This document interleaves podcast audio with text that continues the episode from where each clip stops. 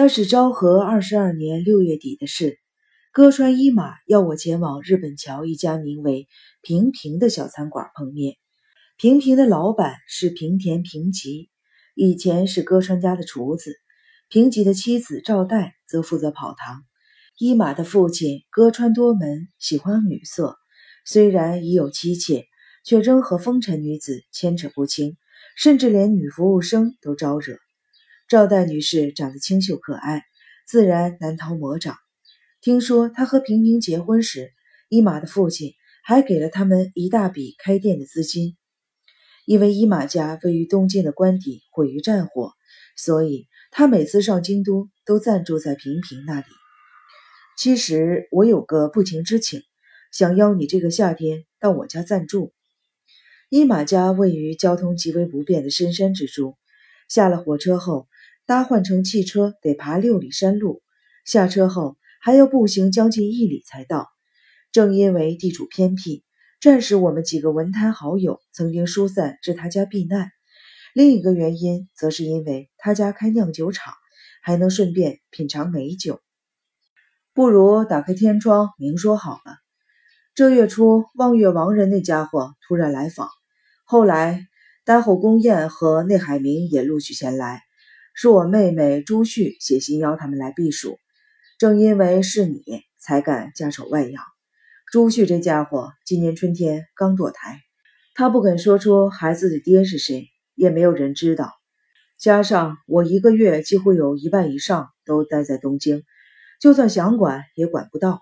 如你所知，望月是个粗暴、无礼又粗俗的家伙。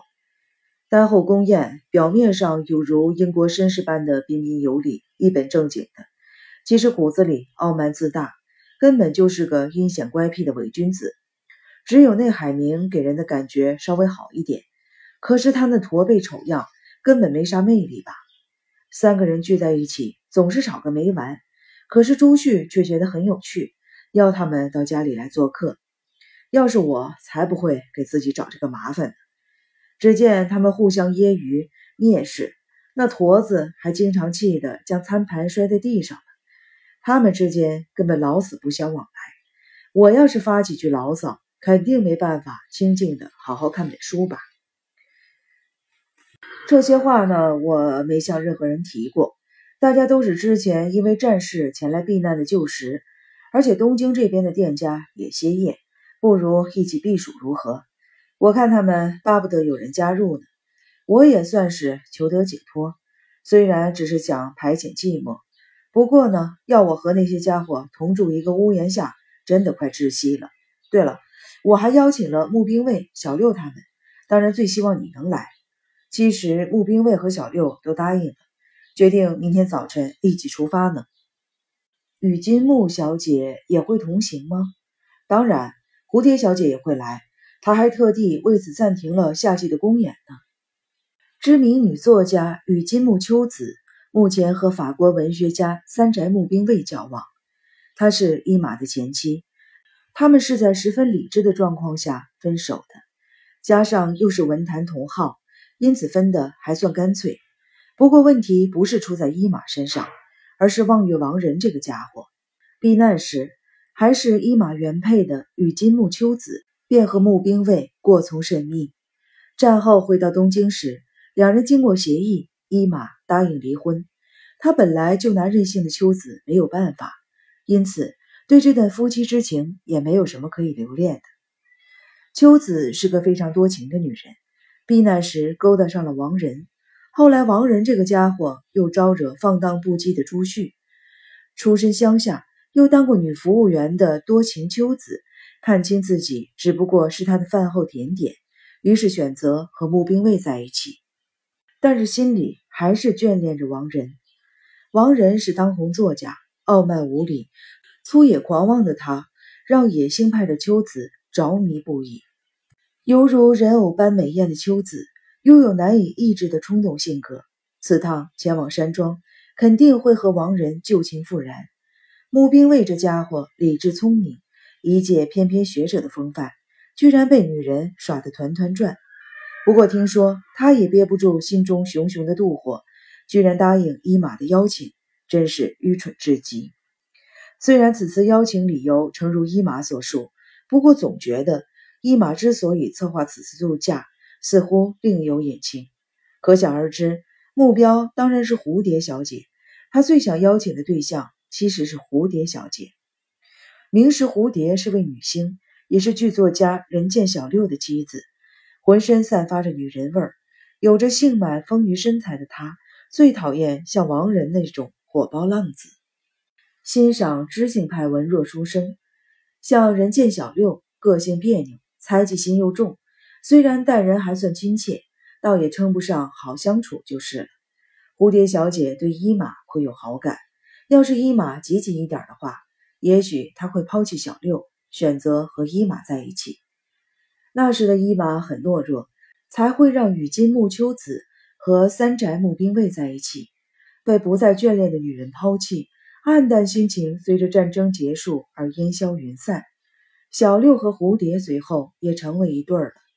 那时的他，与其说是孤单，倒不如说是强迫自己拿出勇气，目送心爱之人远去，并将自我封闭于孤寂之中。每隔一两个月来东京时，世事变迁总带给他心中无比的冲击。记得去年春天时分，他和现任妻子彩华夫人相识。听说彩华夫人从学生时代就开始学作诗，身为文坛主流派鬼才的歌川伊马，对于文学少女而言，自是颇具魅力的中间诗人。那时他以朋友的身份造访过伊马三四次。当然，彩华夫人学诗一事只是个幌子，其实她根本就是个与吟诗作词无缘之人。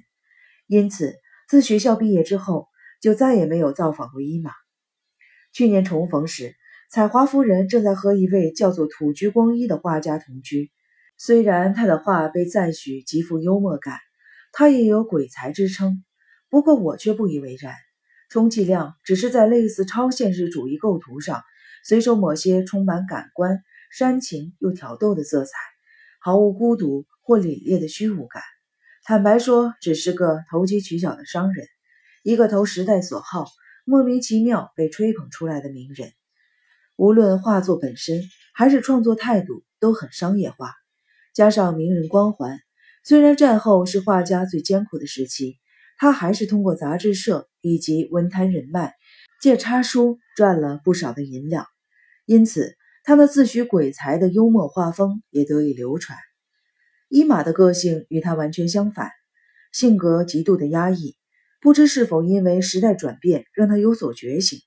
要是我被老婆戴绿帽，肯定会翻脸。可是他却表现出从未有过的执拗和决心，被老婆吃得死死。不过彩华夫人真的是个美人胚子，给人一种出众的感觉。彩华这名字取得真好，个性奔放、天真浪漫，但不喜欢被束缚的她，居然能接受顽固、正经八百。